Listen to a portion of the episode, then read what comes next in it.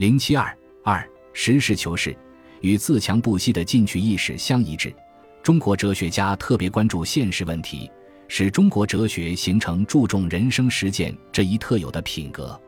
《汉书·河间献王传》称赞河间献王修学好古，实事求是。实事求是后来成为中国哲学中特有的术语，恰当的概括出中国哲学在知行观方面的精神传统。如果说自强不息代表先哲在宇宙观方面的基本态度，那么实事求是则代表了先哲在知行观方面的基本态度。实事求是是自强不息的延伸，是由自强不息自然而然延伸出来的结论。自强不息讲的是动态的宇宙观，实事求是讲的则是动态的知行观。在中国哲学中，不看重知识的既定形态，特别看重知识的动态功用。故而没有形成西方哲学式的知识论，在西方哲学中，知识论和实践论是两个话题，而在中国哲学中则是一个话题。知行观是中国哲学特有的哲学范畴，实事求是的核心词乃是那个“是”字，是含有智慧、知识、原则、办法、道理、真理等意思，与非相对。求是二字同古希腊哲学家所说的爱智慧比较接近，但表达了中国哲学家求真务实的人生态度。中国哲学家认为，做人只是为了成就一个事。实事求是的特色在于“实事”这两个字，“实事”其实就是实践的别称，所以实事求是也就是注重实践，强调从实践中获取真知的意思。按照中国哲学家的看法。求是以实事为前提为目的，这是一种独特的提法，在西方哲学中没有类似提法。按照西方哲学家的说法，求知识就够了，没有必要牵扯到实事。人为什么要求知识、求是呢？西方哲人的回答就是：哲学起源于好奇，就是为求知识而求知识，不必抱有实用的目的。在西方，有为学术而学术，为艺术而艺术。为知识而知识的传统，相比较而言，这样的传统在中国恐怕不是那么明显。西方哲学有为知识而知识的传统，哲学家研究理论问题、探求知识，只是为了弄清道理、满足求知的欲望，并不问这种知识是否有实际的功用。中国哲学与西方哲学不同，哲学家并不从纯粹的理论兴趣出发探求知识。而是把求是及探求知识同时是紧密的联系在一起，主张为实事而求知识，求那种可以解决实际问题的实用知识。实事求是原本是一个形容词，到后来演变成哲学术语，用以表征中国哲学家在知行观方面的诉求。在古代中国，实事主要指关系到国计民生的大事，古人把这种大事归纳为三条：正德、利用。后生谓之三世。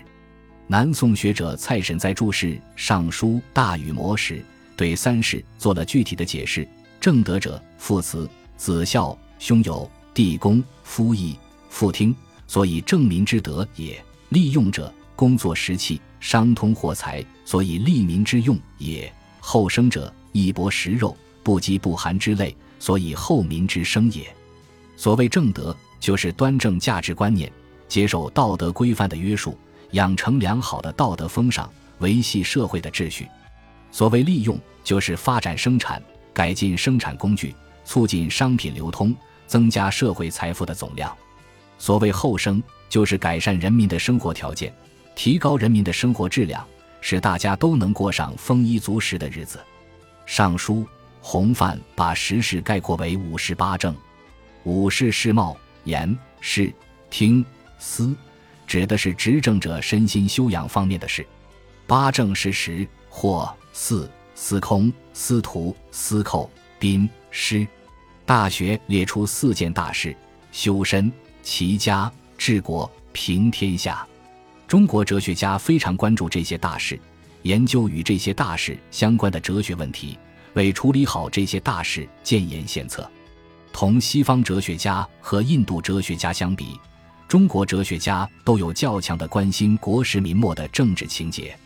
西方哲学讲究为知识而知识，形成了重智的传统；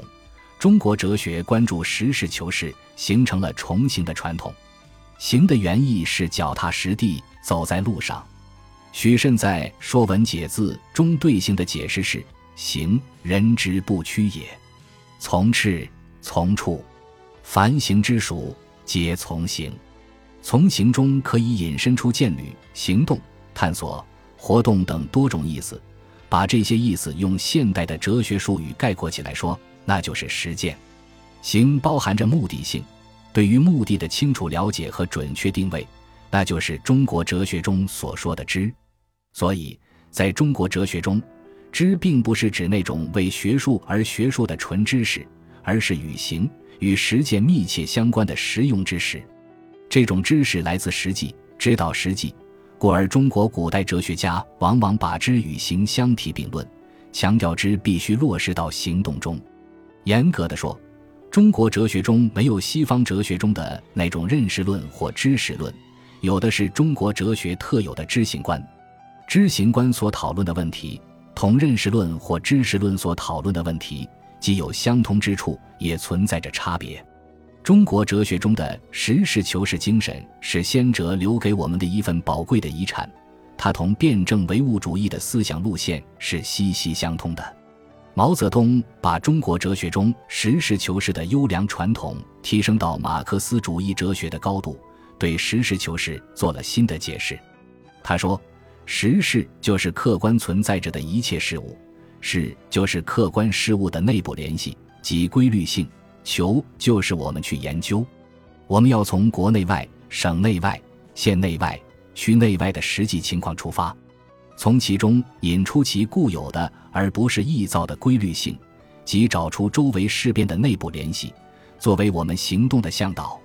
毛泽东站在马克思主义哲学的立场上，一方面继承和发扬了中国哲学的优良传统，把它提升到新的理论高度。另一方面，也用中国哲学的精华丰富，发展了马克思主义思想宝库，推进了马克思主义哲学的中国化进程。邓小平正确地把实事求是概括为毛泽东思想的基本点，进一步发展了毛泽东哲学思想，创立了建设有中国特色的社会主义理论。他坚持实事求是，一切从实际出发的思想路线，推导两个凡是，拨乱反正，解放思想。找到了一条在中国这样一个经济比较落后、基础比较薄弱的国家建设社会主义现代化的正确道路。本集播放完毕，感谢您的收听，喜欢请订阅加关注，主页有更多精彩内容。